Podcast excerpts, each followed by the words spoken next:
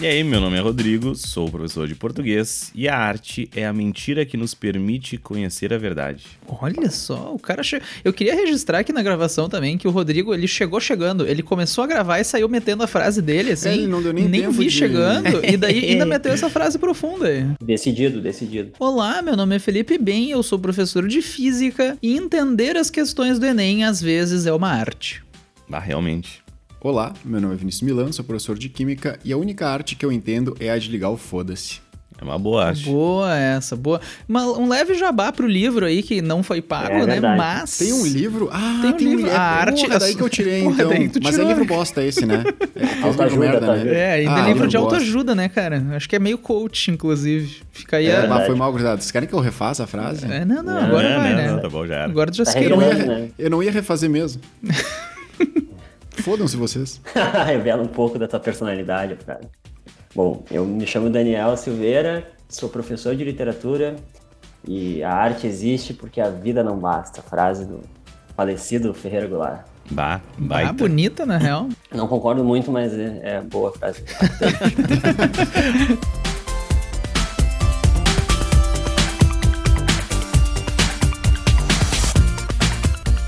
Então tá, pessoal, hoje aqui a gente vai falar um pouquinho então da competência 4 da prova de linguagens, né? Então a competência 4 o que, que é? Aquela que trata das linguagens artísticas, basicamente falando da arte no Enem. Para isso, então, a gente trouxe o professor Daniel, Daniel Kolodziejski. Ele é professor de literatura de linguagens, né? Professor de literatura, artes e linguagens. E a gente vai bater um papo, então, para conversar um pouquinho. Além de professor, ele também é redator, né? Ele escreve, ele faz resenhas, ele, enfim, é um cara multitalentoso. Tá? E aí ele vai conversar com a gente e vai falar sobre a prova, a parte, né, competência 4 da prova de linguagem do Enem. Daniel, bem-vindo. Queria agradecer é, o convite do Vinícius, do Rodrigo, do Bem, para participar desse projeto que vocês vêm cuidando com tanto carinho e tal. Né? Me sinto, às vezes, com ódio também. orgulhoso é, de participar e tal. E é isso aí, vamos tentar aí, de alguma forma auxiliar os alunos, os estudantes, enfim, os vestibulandos, para de alguma forma, sim, né, estarem mais bem preparados para esse momento que chegará em breve, que é essa prova do Enem, né? Tão comentada prova do Enem. Massa. Oh, legal. Inclusive, já fica aqui, a gente vai agradecer no fim, né? Mas já fica aqui o agradecimento que a gente tá gravando no domingo de manhã aí o Daniel dispondo do seu tempo para participar aqui. Então, ouça até o fim, gente. Vamos valorizar aqui o tempo dos professores. Começando então o nosso papo sobre arte, eu acho que a primeira coisa que a gente tem que começar é talvez falando sobre, um pouquinho sobre o conceito de arte. O que, que é considerado arte, assim? Talvez tanto do ponto de vista da prova quanto do ponto de vista da vida, talvez. Bom, é... Pois é, o, o conceito de arte é uma coisa que sempre foi muito debatido, né? Desde, enfim, dos primeiros textos da Antiguidade Clássica até o momento. Eu tenho uma visão de arte que é bastante específica e que de alguma forma ela dialoga com a do Enem, né? Hum. Que tem a ver muito com uma questão de pensar, por exemplo, se tu pegar essa competência 4, a famosa competência 4, que né, de alguma forma compreende as artes e tal, dentro das questões do Enem, ela fala sobre a arte ser um saber estético e cultural e tal. Né? E de alguma forma a gente pode pensar sempre, eu, eu sempre penso a arte como estética e tal, né? Então, de alguma forma é algo que compreende forma e conteúdo. Agora, pensando dentro dessas limitações de forma e conteúdo, que é a coisa mais superficial que a gente pode falar, ou seja, a forma como a arte expressa determinada temática, determinado conteúdo e tal, é, a gente pode notar que durante, enfim, né, ao longo da história, as manifestações elas vão se modificando e tal, né? Elas vão criando problematizações dentro das próprias obras e tal. E de alguma forma, é, eu poderia te dizer que é algo maleável, né? É algo maleável. A arte é algo maleável. Ela, ela é um campo que, de certa forma, pode compreender uma série de manifestações distintas. E aí fica uma grande questão, no fim das contas, o que, que seria arte ou não? Eu acho que quem diria isso seria o próprio público, né? O público que, diante de uma determinada manifestação, vai ter um distanciamento, podemos dizer assim, estético, de pensar, ó, oh, isso aqui é arte porque tem forma, né, e tal, tem um trabalho formal por trás. E aí a gente pode pensar desde um texto literário até mesmo um senhor saindo na rua para regar as plantas em meio à chuva, né? tá me entendendo? Então, é um negócio que, uhum. que é bastante, eu posso dizer assim, maleável, né? É, pode ser, compreender uma série de manifestações. Né? Essa discussão é muito boa, né? Porque a gente teve já, e inclusive algumas pessoas acreditam que isso possa até em algum momento ser tema de redação. Ah, eu não acredito muito, né? Mas a gente pensando naquele. Na, nas exposições que aconteceram lá do, do Santander, do Queer Museu, e rolou todo aquele debate do que é considerado arte, o que não é considerado arte. Então, ah, né? Então é um debate que, claro, a gente não vai chegar num, num resultado, né? A gente não vai chegar numa solução, numa resposta pronta, mas é bom a gente saber que realmente, né, como o Daniel falou, isso é maleável e a gente entender que tudo pode ser, mas também pode não ser, e aí não tem. É, o importante é saber que não existe uma resposta pronta e definitiva para esta questão, né? Pois é, tem uma, tem uma questão é, ainda dentro dessa discussão, né, do que é arte ou não e tal, que, por exemplo, dentro da literatura, né, um dos ramos aí da arte e tal. Não faz muito tempo, eu, na verdade eu sou horrível com datas, assim, precisas e tal. Mas não faz muito tempo, por exemplo, que o Bob Dylan ganhou o Prêmio Nobel de Literatura, né? Não sei se vocês lembram disso. Aham, uhum, foi assim, uns três anos atrás, isso eu acho, né? Quatro, talvez. Pois então, é. Faz pouco Aí tempo. gerou um grande debate e tal, se aquilo era literatura ou não e tal, né?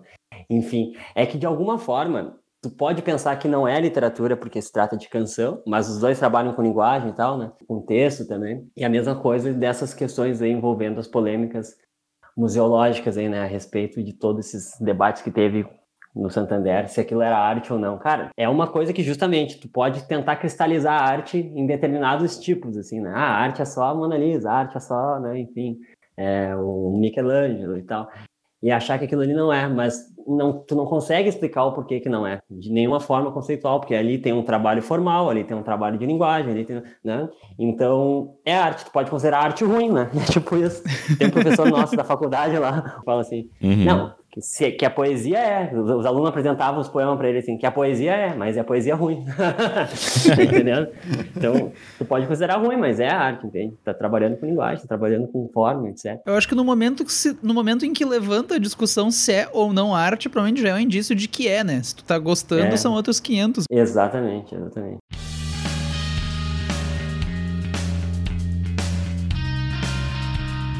Uma visão meio cartesiana de mundo, assim. Eu confesso que essa é uma área que me, me confunde um pouco, tá? Dentro da, do conceito de arte, assim, é, existe uma subdivisão se é arte escrita, se é arte falada, enfim, tipo, existe algo assim ou não, não chega até essa discussão? Dentro da crítica e tal, da teoria sempre tem, né? Tentativas de, de alguma forma, organizar uhum. as manifestações artísticas entre arte é, escrita, verbal e tal, arte performática, arte visual e tal, né? Isso sim, sem dúvidas. É, e aí, enfim, as definições são diversas, né? E tal. Tenta refazer, tipo, quando a gente tem essas aulas de gêneros literários, por exemplo, aí tu pensa ali, ah, o gênero épico, lírico, dramático, e daqui a pouco tu olha, cara, é difícil de definir porque as coisas já estão se, né, de alguma forma se fundindo uma nas outras e tal. Então, uhum. é um trabalho que ele nunca vai acabar, basicamente, né? Enquanto não, mas isso arte. tem em todas, todas as áreas, assim, também. É. Né? Mesmo, mesmo, mesmo, em natureza ali, que a prova é separada, tem alguns conteúdos que, por natureza, enfim, é. natureza, eles já são eles já são juntos, né? Realmente, tu começa a ter uma amálgama do negócio que começa a ser difícil de separar o que, que é o que ali, né? Tipo, tem coisas que naturalmente é. são assim. Fica mais complexo, né? Mas fica mais interessante. Não sei se... A complexidade é, traz uma certa interesse, né? Quanto mais complexo, mais interessante.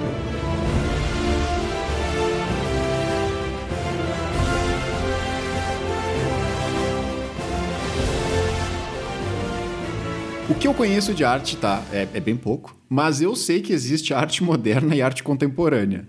O que, que é cada uma delas e como é que eu classifico isso? Assim, o que, que é isso? Tipo, eu sei que existem essas palavras, mas se tu me der algo na frente, eu não sei dizer o que, que é o que. É difícil eu falar sobre também esses conceitos, porque eles são, enfim, né, bastante complexos. Mas a arte moderna que tu diz é um movimento cultural da virada do 19 para o 20, eu acho, né? Não é a arte moderna do século 16, da Idade Moderna. Faz sentido a confusão por causa da, da questão etimológica, assim, o termo, né, uhum. moderno, é um negócio que pode ser, tipo, dicionarizado como, ah, novo, né? Aquela coisa... Uhum jovem e tal, mas pode ser idade moderna, que daí é século XVI, né, e tal, 15, Sim momento do Renascimento, que é uma arte clássica ali, né, neoclássica. E aí tem esse movimento cultural modernista que eu acho que é o que tu tá te referindo, né? Que daí é, é século XX. Da virada 19 pro 20, Picasso, hum.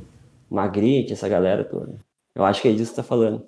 Em física acontece isso também. Existe a chamada física moderna, que é a física que surge ali no começo dos anos 1900 em diante. Pois é, então é isso. Provavelmente é isso que a gente está falando, que de alguma forma está atrelado às vanguardas ali e tal, né? A gente tem ali futurismo, é, cubismo, dadaísmo e tal, e de alguma forma esse início e tal, né, de arte que a gente chama de moderno e tal, tem a ver com o desenvolvimento, podemos dizer assim, de diversas possibilidades, eu acho, de criação artística, né? Tentar desenvolver novas formas de fazer arte, de alguma maneira tentando se afastar ou até mesmo destruir, né? Tem um, uma espécie de potência destruidora das regras que delimitavam o que era arte anteriormente tal, né? Principalmente a ideia que eu acho que é de representação da realidade, como os pintores da época ou até mesmo os poetas representavam a realidade. Normalmente tinha essa ideia de cópia da realidade, representação mais realista da, da realidade. E ali surge uma série de outras questões e tal, envolvendo uma ruptura com esse ideal e tal, né? Posso pensar em dois movimentos, por exemplo, o movimento dadaísta, né? Que é um movimento totalmente, podemos dizer assim,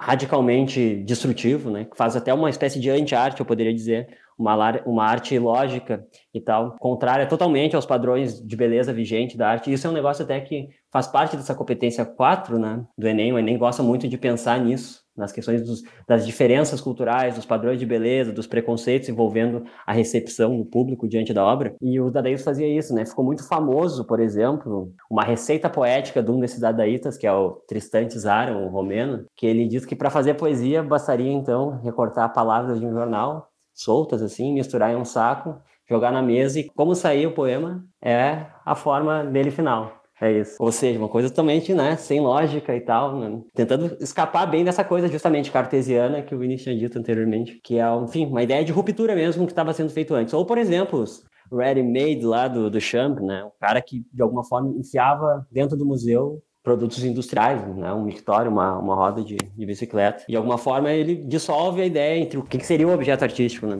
Uhum. É isso, aquilo que sempre foi considerado arte, né? Ah, então o museu é a instituição que diz o que é arte, então eu enfio ali um mictório, eu coloco uma coisa meio provocativa, assim, né? Mas que de fato dissolve essa ideia do que é arte ou não, né? Tudo pode ser arte, bom, depende justamente se o público tem um distanciamento estético, olha aquilo com uma forma bela e tal, mas tu vai ter que, obviamente, te abster de todos os preconceitos que tu tem. Isso é uma coisa que eu nem quero que tu tenha, entendeu? Tipo, tu tem que sair dos teus padrões de beleza artísticos, tem que se livrar dos preconceitos. Ah, eu sou um cara conservador, eu gosto só da arte da antiguidade clássica, do renascimento, eu gosto só do nada. Bom, Pode gostar, mas na hora da prova tu não vai poder ter.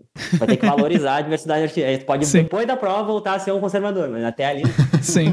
Tá, então todo essa, esse conceito de quebrar com, digamos assim, a definição de que arte é só, acho que como tu falou, uma imitação da realidade, começou então na arte moderna. Então, como tu falou, nesse movimento aí da virada do 19 para o 20. O resumo mais superficial, sim, é. Uhum. Para, para vestibulares, inclusive, sim. Né? Sim. Uhum. Mas por exemplo, é, tu já encontrava ali movimentos anteriores, o impressionismo é de antes do século XX, né? e já uhum. trazia uma ideia que modificava essa ideia de, de, de cópia Sim. da realidade. Muito mais, por exemplo, olhar para um objeto, uma paisagem, por exemplo, olhar para uma paisagem e não expressar ela conforme tu enxerga, assim como tu sente ela. Aí tu vai ter aqueles traços mais difusos e tal. Uma hum, outra coisa entendi. que não é a cópia da realidade perfeita e tal com traços bem definidos, sombreamento, cores, etc. Eu acho que a gente pode até ir para esse lado, porque eu lembro de algumas questões, né? O Enem ele tem muito isso e até essa discussão da ruptura, né? Então acho que a gente pode mais ou menos assim, como o Daniel falou, não dá para ser muito categórico, mas a gente pode pensar de maneira pedagógica, né? Então na arte moderna como uma ruptura dessa necessidade de ser fiel, né? De ser fiel. Uhum. Das... Então, assim, ah, tem aquelas. O cara vai fazer, por exemplo, uma obra do Michelangelo da vida, que tem um troço perfeito, né? Uma obra perfeita. E o Enem, ele fala muito da sintetização das formas, né? A gente tem algumas questões na história do Enem que ele fala da sintetização das formas, sendo uma característica das vanguardas. Então é, é bom, né, pensando em prova, a gente uh, guardar essas, essas nomenclaturas, né, Daniel? Então, o que, que seria a sintetização das formas? E aí, de repente, poder falar um pouquinho até da época, né? A gente pensar em temática. A gente vê que muitas dessas vanguardas aí, elas têm uma temática mais, como é que a gente pode dizer, tecnológica, industrial, Fala um pouquinho sobre isso, assim, só para o pessoal lembrar, assim, e saber que na hora da prova, ah, falou em tecnologia, indústrias e, e sínteses e esse tipo de coisa. Primeiro, essa questão conceitual, assim, é muito importante que o aluno estude, né? isso é muito importante. é só isso, essa frase que eu queria largar, é importante que o aluno estude, próximo assunto. é, é muito importante que o aluno estude para ficar por dentro justamente da conceituação toda, né? Tipo, ah, a galera acha a prova do Enem é democrática, dá para tu ou só se guiar pelas competências e habilidades. Cara, tu tem todo um, podemos dizer assim, um horizonte que são essas competências e habilidades, mas vai ter questões ali, por exemplo, tu vai ter que analisar e tu vai ter que saber a conceituação, entendeu? Tu vai ter que estar por dentro das nomenclaturas teóricas.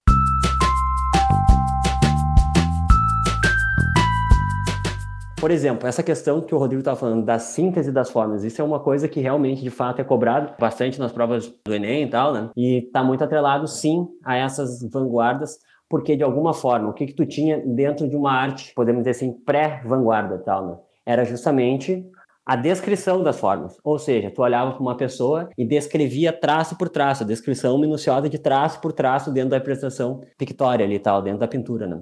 Dá para entender isso? A descrição é os detalhes, né? Para tentar trazer uma, uma, um resultado mais real, né? Realista e tal. E aí o que fazem, por exemplo, os vanguardistas, os modernos, pegam o Picasso, essa famosa pintura, que inclusive já caiu duas, eu acho que duas vezes, né? nem o mesmo quadro, que é a Senhora de Avignon, uma pintura do, do Picasso, famosa, que é uma pintura de 1907 e tal. Tu pega aquilo ali, tu olha para aquela pintura ali, não tem detalhes, por exemplo, do braço, do olho, né? Toda aquela minúcia que faziam os caras é, anteriores, como os classicistas e tal.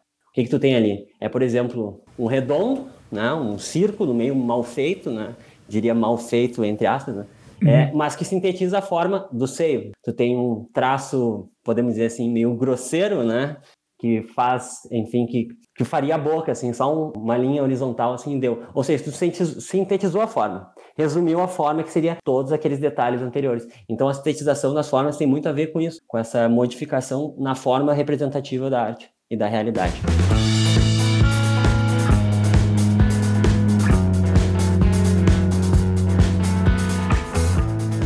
Além dessa da síntese, né, pensar mais ou menos em época, em contexto, né, contexto histórico dessa arte moderna, né, uh, aquela ideia da, da, revolução industrial, esse tipo de coisa, de, de, temática mesmo. Qual o período histórico? Podemos dizer assim, do início do século XX até tá. os anos 60, por aí, mais Pode ou crer, menos. pode crer. Mais ou menos, né? É um negócio Sim, sim, sim. É, é, meio difuso essas fronteiras, né? Elas não. Pois é, e aí então tu vai ter. A história tá acontecendo, né? E de alguma forma é, tu vai ter modificações em cada, por exemplo, dessas manifestações vanguardistas, né? Essa que o Rodrigo se refere, a questão é, tecnológica e tal, tem muito a ver com o futurismo, né? que é uma, um movimento que envolve as artes visuais, a pintura e tal, a poesia também, e que de alguma forma tentava, podemos dizer assim, sintetizar essa ideia toda de progresso e tal, tecnológico, que vinha de alguma maneira se concretizando mais nessa virada do século, ainda que eram as inovações da segunda evolução industrial. E aí, de alguma forma, tentava trazer isso para a arte, né? Por exemplo, na pintura, os futuristas têm muito essa ideia de trazer várias cores, representando toda a ideia de eletricidade, traços muito bem marcados, assim, de curvas e tal, tentando dar uma ideia de movimento uma cidade, um turbilhão. Enquanto, por exemplo, os poemas eram muito marcados por onomatopeias. Por exemplo, poema famoso, poema Ode Triunfal do Álvaro de Campos, que é um dos heterônimos Fernando Pessoa, que aí tu vê ali é o cara comemorando, digamos assim, a tecnologia, adorando as máquinas, as fábricas e tal, os ruídos, e chega a ter uns trecos, assim, como se ele quisesse ser uma máquina também, né? Ah, meu Deus, quero ser uma máquina. Ai. Chega a cansar, assim, né, então. Tentando representar esse turbilhão de desenvolvimento, de progresso. Então, conforme vai passando a história, as coisas vão se modificando. O dadaísmo é muito fruto, essa anti-arte que eu tinha comentado anteriormente, essa arte lógica, é muito fruto de uma ideia de tentar, de alguma forma, se afastar do pensamento ocidental devido à Primeira Guerra Mundial. Né? Os caras olham para toda essa inovação, essa euforia da virada do século e pensam: que euforia é essa, que otimismo é esse, né? Que, que arte moderna. A gente tem que acabar com tudo, porque olha o que o pensamento ocidental gerou, né? Esse monte de morte, essa guerra, etc e tal. E aí fazem essa arte mais radical, que é uma espécie de anti-arte. Então, vai ter sempre modificações, né? Interessante. É, esse contexto de pós-primeira guerra, né? Volta e meio traz o Enem traz em, o próprio enunciado, né? Então é bom a gente mais ou menos saber o que acontecia no mundo em contexto histórico para algumas vezes fazer relação com algumas das vanguardas, né? Só para organizar o meu, meu pensamento aqui, nós temos então ali do início do século XX até a década de 60 mais ou menos, né? Nós temos mais ou menos quantos movimentos assim? Eu, deixa eu ver se eu, se eu peguei. Nós temos o dadaísmo pós segunda pós pós guerra, né? Nós temos tu falou do futurismo. Tem futurismo, tem dadaísmo. cubismo Cubismo também é dessa época. Cubismo, também. expressionismo, esses Impressionismo. Todas... É. Só para fazer uma apanhado geral, assim, eu... como, é, como é que fica nessa ordem? Quais são as, as vanguardas depois... que tem? Ah, tem várias? As mais recorrentes vestibulares, inicialmente, é o futurismo. Tá. Aí, logo depois vem o cubismo, né? Uhum. Na verdade, são tudo meio contemporâneos, assim. Claro, claro. Ocorrem de forma concomitante. Aí, mais tarde, depois justamente da Primeira Guerra, tipo, coisa de 10 anos depois, o dadaísmo fica mais de alguma forma cristalizado. Aí depois vai vir um monte, né? Surrealismo, o construtivismo russo, a Bauhaus e tal, que é, enfim, todo um movimento artístico que também tem possibilidades de cair no Enem. É, o abstracionismo, neoplasticismo, suprematismo, enfim, vai ter bastante coisa. Sim, é um monte de coisa, na real.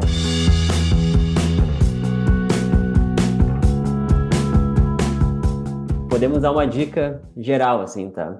Por exemplo, o expressionismo, que é basicamente, digamos assim, esse pai dessas vanguardas, assim, sugeri com Van Gogh, é talvez o primeiro ali a alterar essa ideia, digamos assim, de representação realista do mundo, né, da vida e tal, do mundo material. Porque justamente a ideia seria essa, né, de expressar a subjetividade, a sensação, aquilo que tu sente diante da realidade. Expressionismo, né? Por isso expressão, né? Expressão da subjetividade, né? seria isso. O futurismo, então, como uma arte representativa dos movimentos modernos e tal, da segunda revolução industrial, uma arte de bastante dinâmica e tal, né, mostrando justamente a velocidade, né, do, das máquinas, é, do mundo moderno de maneira geral, bastante atrelados às cores por causa justamente dessas questões envolvendo eletricidade, envolvendo novas formas comunicativas que surgem a partir das tecnologias né, da segunda revolução industrial. O cubismo como uma arte muito mais, podemos dizer assim, a gente pode chamar de uma arte teórica e é, acadêmica no sentido de estar preso a um discurso artístico mesmo, né, querer de alguma maneira romper com essa questão da perspectiva que a gente comentou anteriormente aqui, trazer múltiplas perspectivas através de formas geométricas. O dadaísmo que de alguma maneira a gente pode chamar de uma anti-arte, porque visa justamente romper totalmente com tudo aquilo que vinha sendo pensado sobre a arte no sentido de da sua constituição, da sua criação, né? É, propõe principalmente essa ausência de lógica de racionalidade na hora da construção, porque de alguma forma esse é o nosso patamar ocidental, né? Nossa ideia de nós ocidentais temos a razão enquanto o restante não, no sentido de pensamento filosófico mesmo, que é a famosa frase de Descartes que é penso logo existo, hum. seria até hoje para nós eu penso, eu, né? Penso e eu existo. Bom, os caras estão falando que essa racionalidade levou a gente né, a cair nos piores tragédias como a Primeira Guerra. Então, vão romper radicalmente com essa arte ocidental, propondo uma ausência desse pensamento racional e tal, né? Uma arte, podemos dizer assim, ilógica, né? E o surrealismo, que já caiu também no Enem, e que de alguma forma vem na esteira das ideias psicanalistas, né, de inconsciente. Tá? Tu olha para uma obra surrealista, tu acha sempre muito maluca e tal, né? Aqueles relógios lá é surrealismo, os do, do Exatamente. Dali. Tá. Os relógios, uma outra obra famosa surrealista, O Enigma de Hitler, que é um telefone em cima de um prato com uma mosca. Do, do prato? Não, esse não. O prato com a mosca, não. Depois vou procurar. Tem as do Magritte também, que são famosas, que é aquela, tipo, dois rostos se beijando. E hum. aí tem um lenço em cima de cada um desses rostos, assim, né? Tá, uma espécie de, uhum. de capuz, assim, né?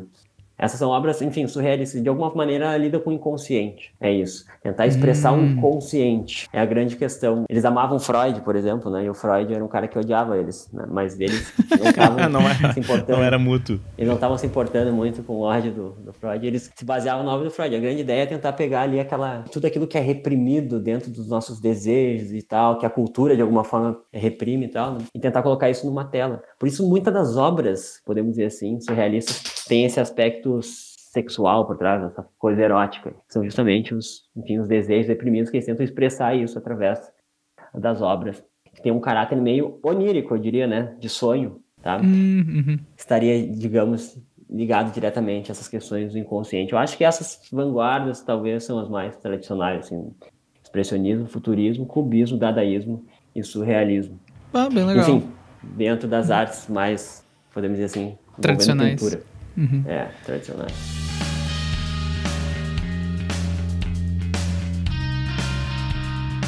Aproveitando então que tu citou o termo ali contemporâneo, existe uma distinção entre arte moderna e contemporânea, assim, e se existe a prova faz essa distinção, como é que funciona? A prova não, não faz muito, ela traz artes mais contemporâneas e tal, mas ela não faz isso, né? A arte contemporânea, principalmente, tá, enfim, se tu for diferenciar ela da moderna, aqui vira um, não, né, um assunto muito acadêmico, assim, porque é muito difícil de tu fazer isso e ficou muito num campo, podemos dizer assim, cristalizado, institucional, a discussão. Mas eu poderia dizer que a arte contemporânea, ela não tem todo esse espírito destrutivo do moderno, né? Hum. Que é acabar com o pensamento tal. Ele tenta, de alguma forma, herdar um pouco dessas características, podemos dizer assim, radicais da arte moderna, mas ao mesmo tempo também é, decanta um pouco isso, né? Tenta de alguma forma se afastar. E aí, por exemplo, tu vai ter obras que fazem referência, por exemplo, à antiguidade clássica e aos modernistas, entende? É isso, é uma, a nossa arte contemporânea é uma coisa bastante um mosaico de informações, assim, e tal. Mas para o Enem, por exemplo, a arte contemporânea tem uma recorrência grande e tal, né? Que é das artes participativas e tal, né? Isso aqui é uma coisa que, isso sim, eu posso dizer,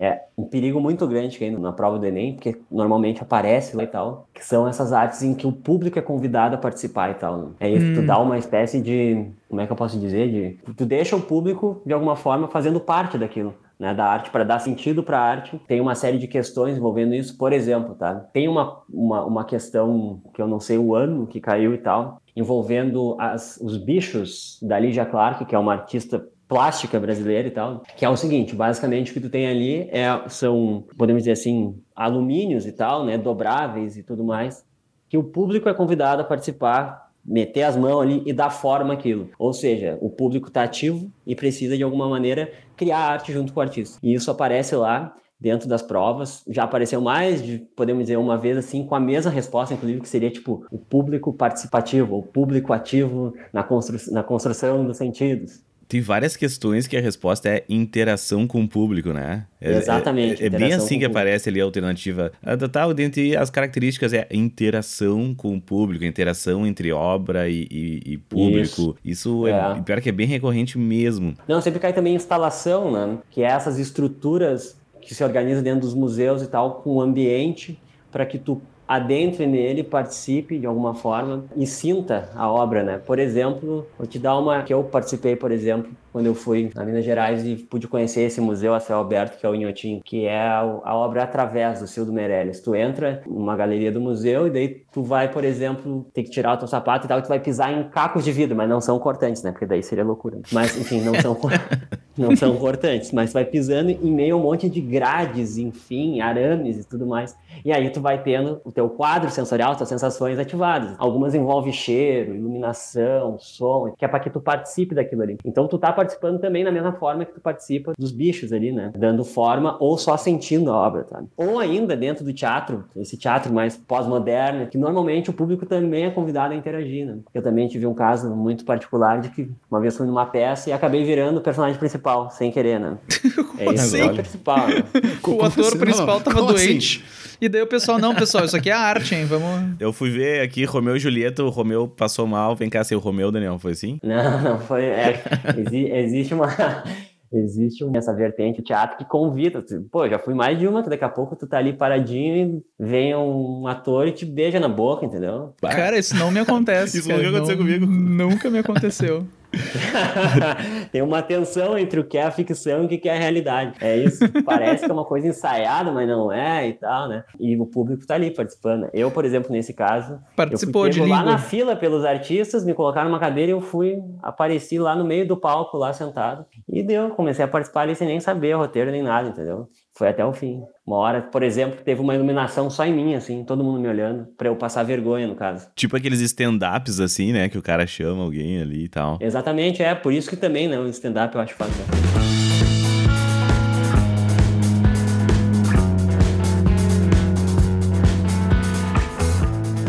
Outra coisa que eu tava pensando, assim, tá, tem muito isso, né, da interação do, do, do público, interação do espectador, não só espectador, mas eu tava pensando também esse negócio do. meio que junta as duas coisas, né, porque a arte contemporânea. Daí, é como o Daniel falou, muitas vezes o Enem não trata de uma maneira tão distintiva entre moderna e contemporânea, né? Mas me parece que a contemporânea ela traz um pouco mais dessa, dessa aproximação do, da, da, cultura popular, né? Daquilo que não é, digamos, canônico, aquilo que não está realmente ali tão. Né? Uma coisa bem mais popular mesmo. E eu acho que daí disso também acaba gerando aquilo que a gente falou antes, né? Da definição. Isso é arte, isso não é arte. A gente poderia. Vamos botar uma.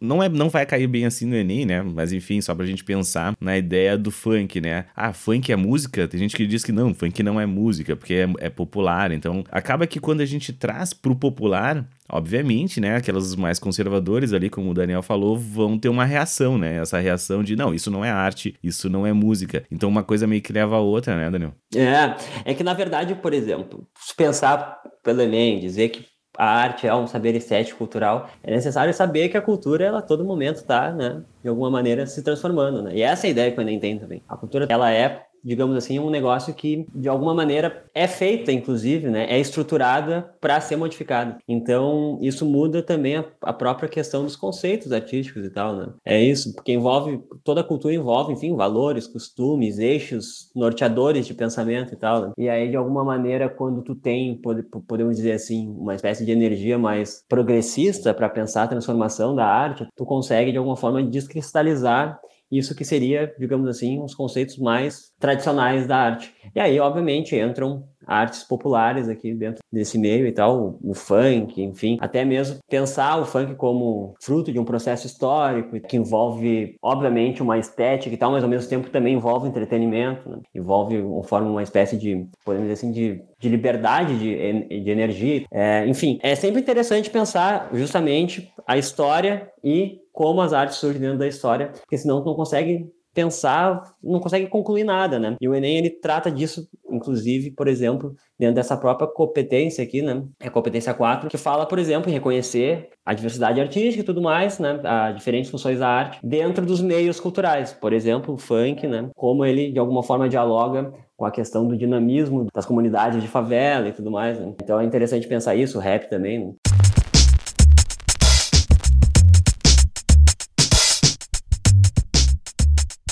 Que eu queria chamar a atenção também para uma uhum. coisa muito, eu acho que é particular do Enem, é que não existe. Por mais que, por exemplo, tá, já caiu duas vezes a senhora de avião na, na, na, prova do Enem. É raro, entendeu? Isso é muito raro acontecer. Tu nunca vai saber quais são as obras que serão abordadas dentro do Enem, né? Não vai saber. É sempre muito surpreendente. Claro que tu tem obras que são reconhecidas e tal, né? como é o caso, por exemplo, da senhora de avião, mas eu acho que tu não vai nunca conseguir adiantar uma tendência para o Enem. Vai, justamente porque Sim. tem uma abertura muito grande histórica ali, né? Vem até a contemporaneidade e se abre para várias vertentes artísticas, para instalação, para performance. Então, o que eu diria antes de pensar em qualquer obra mais famosa de um artista é que é necessário estudar expressão artística, certo? Recurso expressivo dentro das artes. Por exemplo, pensar justamente aquilo que o Rodrigo falou, na síntese das formas, na descrição das formas. Pensar, por exemplo, que uma obra, em vez de ter um traço mais preciso vai ter um traço mais difuso e que isso dá um efeito estético determinado e tal. É, é necessário tu dominar a conceituação teórica da leitura das obras. Isso mais do que conhecer as obras. Ah, entendi. Não, mas eu achei essa informação muito boa, porque isso me tranquiliza, assim. O importante não é, não é tipo, ah, se eu não souber o nome da obra, eu não tenho como acertar a questão. É pelo contrário, assim, não, nem precisa, entre aspas, saber, embora, claro, ajude. Exatamente isso. Ajuda tu saber, entende? Por exemplo, que o expressionismo traz justamente a expressão do artista diante de uma realidade, diante de um objeto. Que o futurismo é uma obra que, de alguma forma, apresenta é, o dinamismo da segunda revolução industrial, né? E tal. É interessante que tu saiba disso, mas tu precisa dominar mesmo é, digamos assim, a leitura, né? Compreender uhum. as obras e tal a partir de determinados conceitos. É isso, entender? Porque, por exemplo, tá? Vai que caia é, uma arte de um pintor japonês do século XVIII ali e tal. Sim, ninguém vai saber, vai saber quem entendeu? é. Uhum. Ninguém vai saber. Tu vai ter que entender e ler, digamos assim, os recursos expressivos. Tu tem alguma Entende? dica de, por exemplo, o que prestar atenção no quadro, assim? Que nem tu falou, por exemplo, no traço, se ele é um traço mais definido, um traço mais difuso. Tem alguma outra dica, por exemplo, formas, cores, coisas assim para chamar que tem que que tu acha que chama atenção? Eu sei que deve ser uma construção ao longo de anos, né? Mas tipo dicas assim, ah, repara nas cores, repara nas formas, o que que tu gostaria de destacar? Vou dar alguns exemplos aqui, por exemplo, desses recursos expressivos que eram utilizados, por exemplo, dentro da pop art, tá? O Andy Warhol, que era um desses famosos artistas dos anos 60, ali, dos anos 50 e 60, que de alguma maneira lidavam diretamente com elementos dessas culturas populares, da cultura de massa. Né? Por exemplo, tá? tem uma obra muito famosa que é a reprodução em diversas cores do rosto da sex symbol, atriz e tudo mais, que era Marilyn Monroe. Né? É, ou, por exemplo, até mesmo uma obra dele que são latas de, de molho de tomate, né? Na verdade, de sopa, né? Que são as aquelas Campbell, né? Tu vai ter o quê? Uma reprodução da, da, da, seja da Marilyn Monroe ou dessa lata de tomate, de maneira, podemos dizer assim, quase infinita, assim. Né? Muda somente a cor. Bom, o que, que ele está fazendo ali? Ele está trazendo a cultura popular para dentro da arte, mas ao mesmo tempo essa questão da repetição tem um lado crítico, entendeu? Tu precisa entender a repetição como recurso expressivo crítico. É difícil de entender isso? Talvez, mas nem tanto, porque quando tu pensa em repetição como recurso expressivo, tu tem que pensar na repetição como sendo algo que perde o seu sentido primário, assim, né? O seu sentido essencial. Por exemplo, uma fotografia que seria um registro, etc e tal, reproduzido milhares de vezes, como seria reproduzido a mulher Marilyn Monroe, digamos assim, dentro do, do meio artístico e publicitário da época, é como se de alguma forma perdesse o sentido. Tudo aquilo que se repete demais perde um pouco do sentido, né? Então tem um lado meio crítico por trás disso tudo. É isso, por exemplo, dentro do dentro da pop art e tal, né? Essa questão da repetição. Quando tu vai para a arte abstrata, que é essa arte que surge também ali é, no início do século e, enfim, até hoje ela é bastante utilizada, tu vai ter uma outra forma de recurso expressivo, né? Tá certo? Por exemplo, tá? Eu vou pegar o Suprematismo, que eu acho que é uma obra bastante, podemos dizer assim, icônica para se pensar, por exemplo, a, a, arte abstrata, né? Existe um cara chamado Malevich, tá? Que ele trabalha somente com algumas formas simples, né? Podemos dizer assim, quadrado, uma cruz, um triângulo e tal. É isso, tá? E tem uma obra dele muito famosa que, se não me engano, o nome é Quadro Negro sobre Branco. É uma coisa assim. Como é que é? É uma tela branca e no meio vai ter um quadrado preto. é isso, tá? Um quadrado preto dentro de uma tela branca e tal. Né? E aí, qual que era a ideia dos caras ali por trás? A ideia é basicamente aí sim sintetizar as formas da maneira mais radical possível. Agora vai parecer coisa de louco, né? Mas porque tem que ajudar o artista também, né? O artista mais, o artista mais abstrato tem que ajudar ele, né? Dizer assim, tá, tá bom, eu tá concordo bom, aceita, aceita. Sim, eu tô, tô é, também, também. Tô concordando. Por exemplo, tá? Esse quadrado negro sobre tem muita interpretação sobre ele, mas de, de modo geral, o que queriam os suprematistas e tal, os neoplasticistas também, que daí, enfim, envolve uma outra forma de manifestação artística, mas é parecida, que é pegar uma forma, por exemplo, muito simples, como um quadrado, e de, e de alguma forma dizer que ali dentro né, desse quadrado estão todas as formas artísticas, entendeu? Tá lá o, o detalhe da, da, da, torre da catedral, tá ali a Mona Lisa, tá ali tudo. Você sintetizou numa única forma, entendeu? É uma obra que eu posso te dizer que é muito mais retórica, né? Muito mais, podemos dizer assim, teórica, né? Porque precisa de alguma forma compreender algo externo a ela, porque senão tu vai parar na frente daquela obra ali e dizer, bom, isso aqui não é nada, né? Mas é, é isso, tem por trás, podemos dizer assim, uma teoria, tem por trás um, um arcabouço. E digamos assim, o recurso expressivo é o quê? É a síntese da forma da maneira mais radical possível, certo? Aí, por exemplo, tá? Eu acho o construtivismo russo muito interessante de pensar também, porque o que, que fazia o construtivismo russo? Ele estava muito ligado ao ideal, enfim, né? Socialista da época, que era uma arte, digamos assim, que surgiu junto com o regime soviético. E aí, então, o que que tu tinha dentro dessa obra? Uma obra que seria um caráter muito mais funcional, porque serve para algo, né? Aí tu vai ter os famosos cartazes do Estado, que utilizavam formas artísticas para se comunicar com o povo. Por exemplo, tu não ia fazer um quadrado para se comunicar com o povo, né? O que, que tu ia fazer? Tu ia colocar imagens que são explicativas como por exemplo uma famosa obra que é tipo um, uma garrafa de bebida e aí tem uma cruz no meio, porque muito daqueles trabalhadores que viviam na Rússia da época e tal não sabiam ler, não tinham muitas informações teóricas a respeito fim de arte. Mas eles olhavam aquele cartaz e tinha uma garrafa de bebida e um X no meio, e aí eles tinham uma informação que não era necessário beber, entende? Que não era necessário, não, que não podia beber, porque isso de alguma forma atrapalhava o regime de trabalho e atrapalhava assim a revolução. Então tu tinha uma arte, digamos assim, mais utilitária, serviço do Estado e que tinha, digamos assim, uma forma mais comunicativa, mais tradicional. Né? É isso. E aí, seguindo, enfim, né, essas, esses recursos expressivos. Por exemplo, tá, o cubismo também é uma arte daquelas vanguardas lá, iniciando é, o, o nosso assunto, que foi por onde a gente começou, né? O cubismo do Picasso, enfim, ele tinha uma ideia por trás que era tentar modificar a ideia das perspectivas de representação. Por exemplo, tá? Tu olha para a Mona Lisa, vamos usar a Mona Lisa que todo mundo conhece aqui, né? A Mona Lisa, ela é uma mulher que é representada de frente e é isso que tu tem, né? Tu vê ela de frente. Sem sobrancelha. Sem sobrancelha, aquele sorrisinho dissimulado e tal, né? E aí tu olha agora para essas obras cubistas, o que esses caras tentaram fazer através de formas geométricas? Era tentar trazer múltiplas perspectivas é, de representação. Por exemplo, vai ter algumas até mais radicais que tentam mostrar as partes internas de uma pessoa, entende? Não só ela de frente, mas uma parte de trás, uma parte da nuca, a parte do pé que não apareceria numa obra de retrato, e assim vai, só que tudo colado, sobreposto. E aí tem aquelas obras bastante podemos dizer assim, talvez excêntricas. Tá tudo em primeiro plano, né? Dá para dizer que tá tudo em... É, exatamente. Não tem o trabalho de profundidade Isso, também, Isso, né? não tem essa profundidade, perspectiva, tá tudo em primeiro plano ali. Isso aí, enfim, é o cubismo, né? Que de alguma forma busca mostrar outras perspectivas que não só essa mais tradicional, de frente, tal, frontal dentro da, dentro da arte. É mais isso, é, é, tentar dominar, eu acho, principalmente. É que, enfim, isso não vai ser só vanguardas e na arte moderna. Obviamente, a gente tem uma recorrência maior no Enem para para as artes depois do século XX, mas também cai artes mais antigas e tal, né? Sim, sim. É, a ideia mesmo é só para o pessoal mais ou menos saber até o que, que deve olhar, o que, né? Porque isso aqui é só o podcast aqui, esse episódio não vai ser suficiente para o cara acertar todas sim, as questões sim. do Enem, né? Mas para o cara só mais sim. ou menos visualizar, ah, tá, então eu tenho que ver, olha isso, eu tenho que olhar isso tal. Pois é, pois é. Bem, por, tu vai ter basicamente, eu acho, dentro, do, dentro das artes, assim, tu vai ter que dominar, eu acho, tipo, as, as questões teóricas, tá? Eu acho que o meu principal recado aqui é estudar, porque é muita coisa mesmo, né? Pode cair. Mas. Pera, né? Estudei.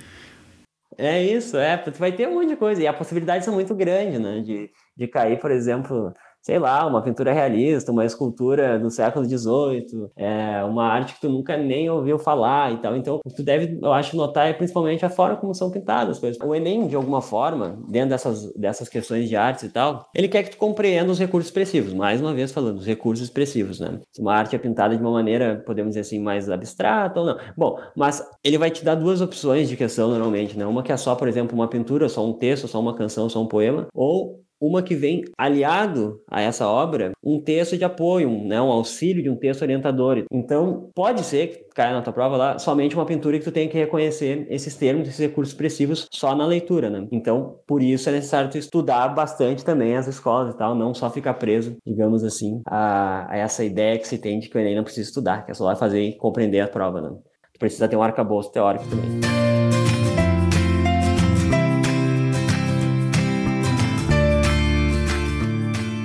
Eu tinha dito, né? Eu não entendo nada, nada assim. Eu, eu sou meio, meio, uh, eu sou meio grosso assim para entender essas coisas. Assim, eu realmente sou, e sou ignorante. Eu sou um ignorante, tá? Eu não tenho conhecimento do assunto. E aí às vezes aparecem umas obras assim que é, sei lá, é uma, é que a gente falou aquele quadro com quadro com ponto branco no meio, uhum. enfim. Aí tem uma cadeira. Aí tem aquele que tu até falou que das coisas de alumínio, que é os negócios de alumínio ali parado assim. Desculpa a minha, minha ignorância mesmo, assim, é, é genuíno. Qual a utilidade disso assim? Qual é o objetivo dessa obra? Assim, a utilidade do, dele fazer isso aí? Tem uma única ou cada artista, cada, enfim, cada expressão, enfim, tem uma utilidade diferente para isso? Pois então, o que, que, eu te dizer? A arte não serve para nada, né? Vamos comentar assim. o, o, o, não serve para nada.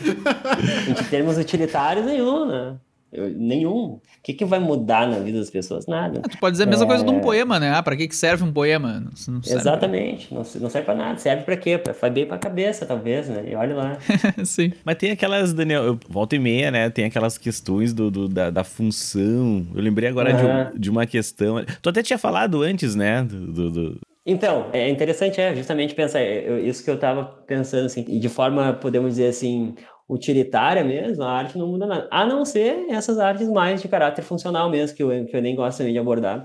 Que é, por exemplo, pega Bauhaus, tá? Que daí é uma obra arquitetônica, isso fica, eu acho que mais evidente. Tipo, a Bauhaus é um movimento russo e tal, também surge nesse escopo, assim, socialista e tal, e que a, a ideia era tentar criar formas arquitetônicas pensando em espaço, em iluminação, em, em, mobilidade dentro da própria casa e de alguma maneira tinha uma ideia de utilizar essas formas artísticas para se criar grandes conjuntos residenciais e reproduzir isso em massa para o povo, entende? Então a forma arquitetônica, a forma artística, ela era utilitária, né? Ela, ela servia para tinha um fim prático, entende? Servia para algo. Então tem umas artes de caráter. A própria construtivismo russo que eu citei anteriormente é uma arte comunicativa. Os caras vão lá e colocam a forma, e essa forma está servindo para algo, né? Que é para se comunicar com o povo. Uhum. E assim vai, vai ter obras que são de caráter mais, obviamente. Enfim, né? Como a gente considera, a gente está voltando lá para o início do, do, do, da discussão, que hoje é, a gente pode considerar muita coisa arte, Bom, então tu vai ter, podemos dizer assim, sei lá, né? A própria, as roupas e tal, né? Enfim, a questão da moda, enfim, tu compra um, um objeto pensando na forma dele, mas ele serve para ti para alguma coisa, né? Claro. Entende? Tem uma, tem uma função ali que é de alguma maneira servir para algo, né? Vai ter obras assim, mas a maioria, essas obras mais teóricas que o Vinícius citou, Quadrado Negro sobre Branco. Aí é uma obra que servir não serve para nada, serve para, digamos Pode assim, de alguma forma romper com algum discurso e tal, teórico, mas muito mais preso a uma questão autônoma da arte, né? Que é essa ideia de que a arte se sustenta por si só e que ela não tem uma nenhuma relatividade assim em relação a isso. Ela é a arte, digamos assim, né, sozinha e tal, sem ter uma função uhum. direta e objetiva dentro do, da sociedade. Eu lembrei de uma questão quando o Vini falou ali, teve uma que era eram dois,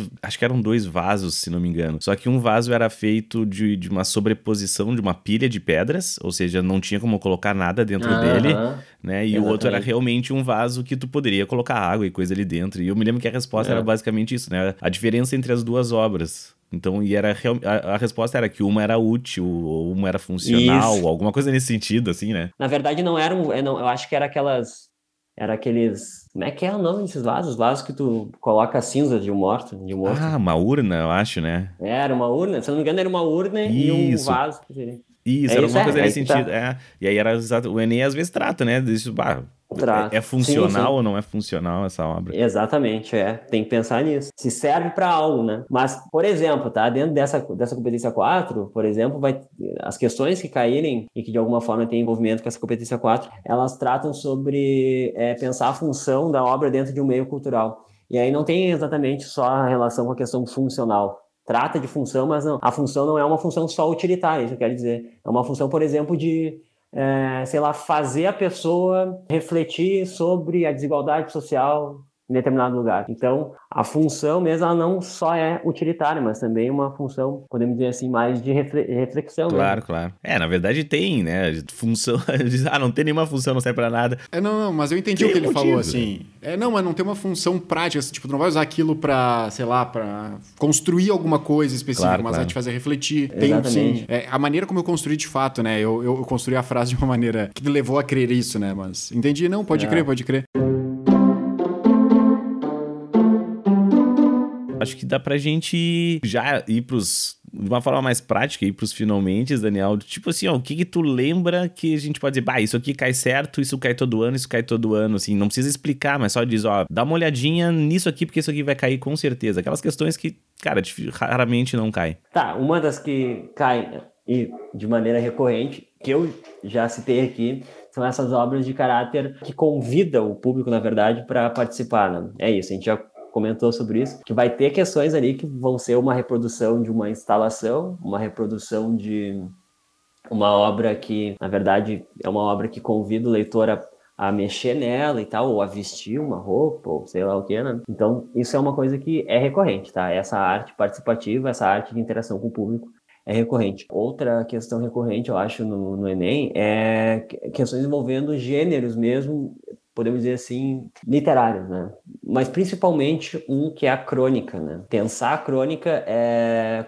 pela sua constituição. O que, que é uma crônica? Né? Um texto narrativo que normalmente aborda algum elemento do cotidiano, assim, a coisa mais banal e tal. Pode ser até mesmo uma notícia da época ou uma partida de futebol e tal, qualquer coisa e tal, envolva isso. E que tenha expressamente algo muito específico que é a veiculação pela imprensa, né? Que diferencia ela, por exemplo, de um conto, por exemplo, né? Um conto não tem essa veiculação pela imprensa, pode até ter, enfim, como, né? Os gêneros são, enfim, muito difusos, mas é isso, a crônica se diferencia dos textos curtos como um conto, porque ela tem a veiculação pela imprensa. E é isso, a recorrência da crônica é muito grande dentro da, dentro da prova do Enem. Bom, e aí depois eu acho que atentar para as vanguardas, tá? Principalmente expressionismo, futurismo, cubismo, dadaísmo e surrealismo mais uma vez repetindo, né, para marcar expressionismo, futurismo, cubismo, dadaísmo e surrealismo. Daí, questão de arte contemporânea é muito aberto, é muito difícil a gente conseguir encontrar um, uma recorrência assim dentro da prova do Enem. Seria bem difícil mesmo, eu diria. Sim. Tirando essas artes, mais uma vez, que convidam o público a participar, tá? essa interação com a obra. Essas aí vai estar tá lá, não sei qual, se é o, o, Tunga, se é o Ernesto Neto, se é, sei lá, o Hélio Oiticica, mas vai ter uma dessas aí provavelmente, que é convidando o público a participar da obra. Ah,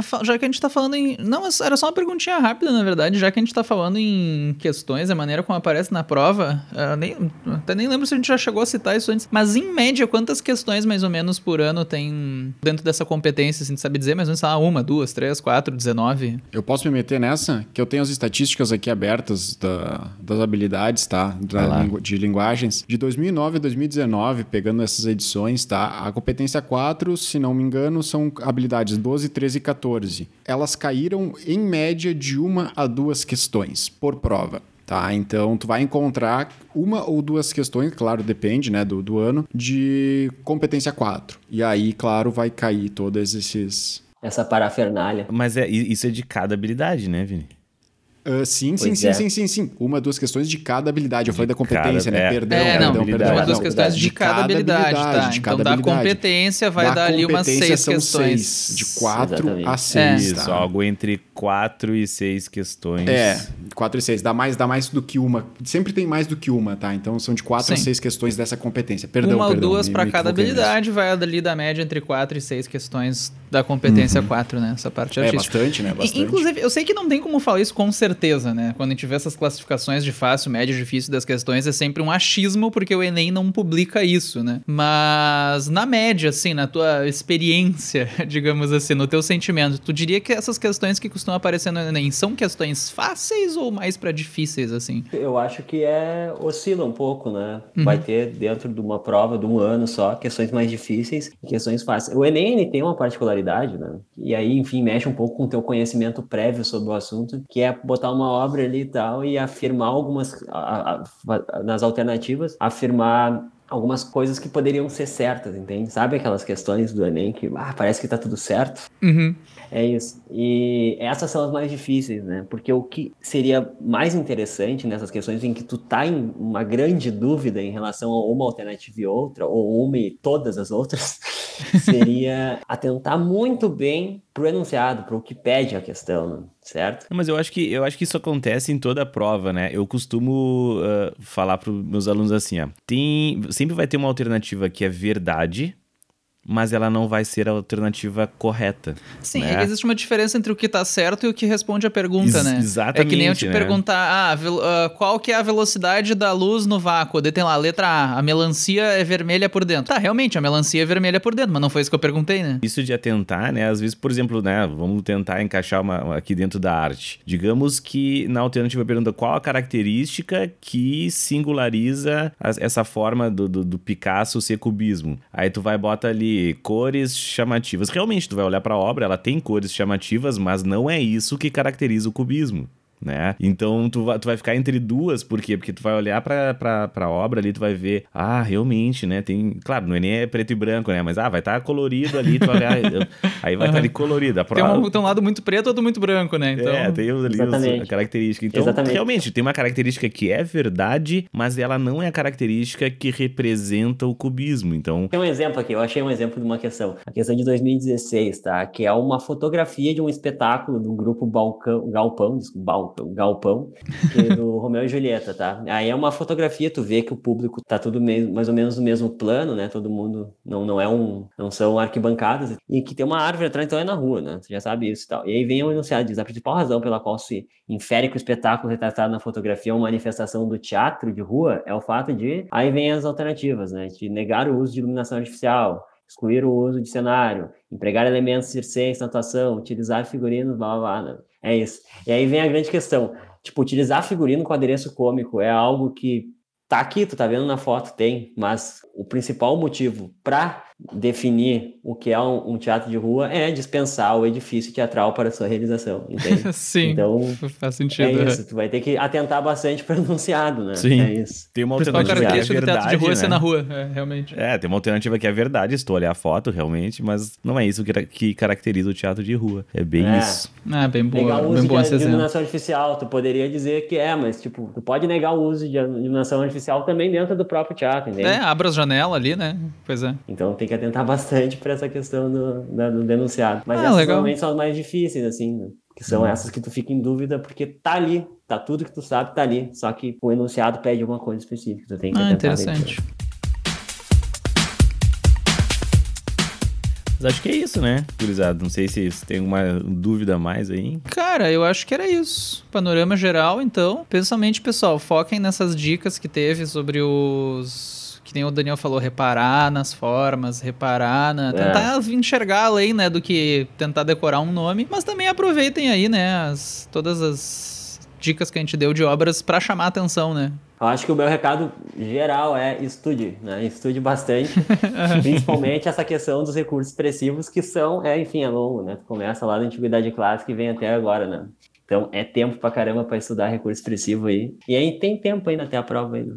Acho que dá para todo mundo se preparar para isso. De boa. Então tá, Daniel, quero te agradecer mais uma vez aí, então, a participação nesse domingo, né? Domingo de manhã, agora já é meio-dia, estamos aqui gravando, então, obrigado, cara, assim, ó. Valeu mesmo pela tua presença aí, pelos Obrigado mesmo, cara. teus ensinamentos. E era isso. Uhum. Valeu. É Eu que isso. agradeço. Eu que agradeço vocês, muito obrigado. É, poder participar, vou botar no meu Lattes, né? Ah, mas tem, é pior que é popularização e divulgação, né, de ciência e tecnologia, dá pra colocar, dá pra colocar. Dá, dá, claro que dá. Vou botar. Sempre ver. dá. Vou mandar para vocês depois. Muito obrigado, gente. Valeu Lattes. mesmo. Todo mundo que ouviu aí. É, e principalmente aí os organizadores desse trabalho maravilhoso. Bem, Vinícius e Rodrigo. Valeu mesmo. Brigadão. Tamo junto. Ah, valeu, cara. O prazer é nosso. Valeu, foi E um pro nosso, prazer, Daniel. pros nossos ouvintes, lembrando, como sempre, né? Ouçam, ouçam o episódio é bom, né? Porque se tu tá aqui, tu já tá ouvindo. Mas além de ouvir o episódio, né? Compartilha, curte, divulga nas redes sociais, tatua a- o logo do Vestcast na nádega direita. Tu sabe o que tem que fazer, né? Nos encontra aí no Spotify, nos agregadores, no Instagram também tá, arroba Vestcast Oficial, Twitter, arroba Vestcast, e era isso. Obrigado pela atenção. Até a próxima. Valeu, abraço. Um abraço. Até.